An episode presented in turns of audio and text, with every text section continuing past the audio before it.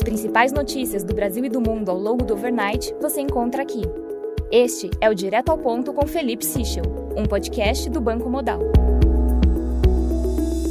Bom dia e bem-vindos ao Direto ao Ponto. Hoje é terça-feira, dia 29 de março, e estes são os principais destaques esta manhã.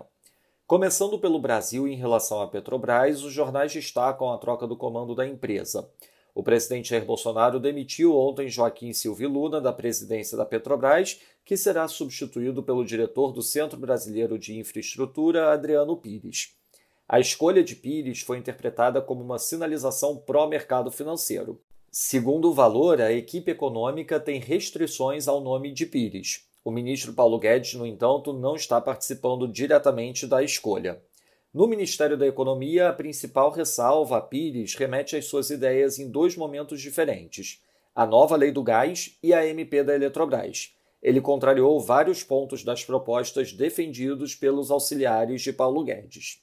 Em relação ao presidente Jair Bolsonaro, o presidente passou mal na noite de ontem e foi encaminhado ao Hospital das Forças Armadas. Há uma suspeita na equipe médica de que o presidente esteja com um novo quadro de obstrução intestinal. Sobre o Lula Palusa, o PL retirou a ação contra o Festival de Música no TSE. A desistência atende a um pedido direto do presidente Bolsonaro. Passando para o setor internacional, na Alemanha, o GFK Consumer Confidence de abril teve leitura de menos 15,5, abaixo do esperado menos 14, também abaixo da leitura anterior de menos 8,5. No Japão, o desemprego de fevereiro ficou em 2,7%, abaixo do esperado 2,8%. Já o Job to Applicant Ratio ficou em 1,21, acima do esperado 1,2. Na China, o governo introduz medidas de apoio para empresas em Xangai. O pacote inclui créditos e estornos de IVA, redução e isenção de aluguel para pequenas e médias empresas, estímulo para redução de taxas de serviços online, entre outros. Já segundo o Securities Journal, o PIBOC deve cortar a Triple R novamente em breve.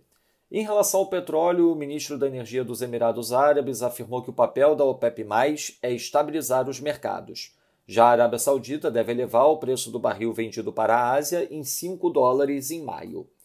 Na Ucrânia, a nova atualização da inteligência britânica indica que o governo ucraniano ainda controla a cidade de Mariupol. Já o Banco Central Ucraniano alertou que o exército russo está forçando a utilização de rublos nos territórios sob seu controle. Na agenda do dia, destaque às 11 da manhã para a divulgação do JOLTS nos Estados Unidos, às 2h30 da tarde teremos o relatório mensal da dívida e às 10h50 da noite as vendas no varejo no Japão. Nos mercados, o dólar index no momento enfraquece 0,33%, o peso mexicano avança 0,35% e o rand sul-africano avança 0,32%. No mercado de juros, segue o movimento de flattening da curva dos Estados Unidos, o juro de dois anos abrindo 10 basis points, enquanto o título de 10 anos abre 5 basis points, o spread entre ambos no momento em 8 basis points.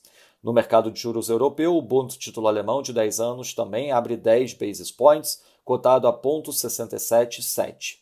No mercado de ações, o S&P futuro avança 0,44%, enquanto o DAX avança 2,05%.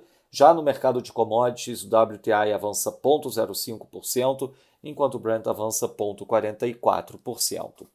Essas foram as principais notícias do overnight. Um bom dia a todos. Até o nosso próximo podcast direto ao ponto do Banco Digital Modal Mais amanhã.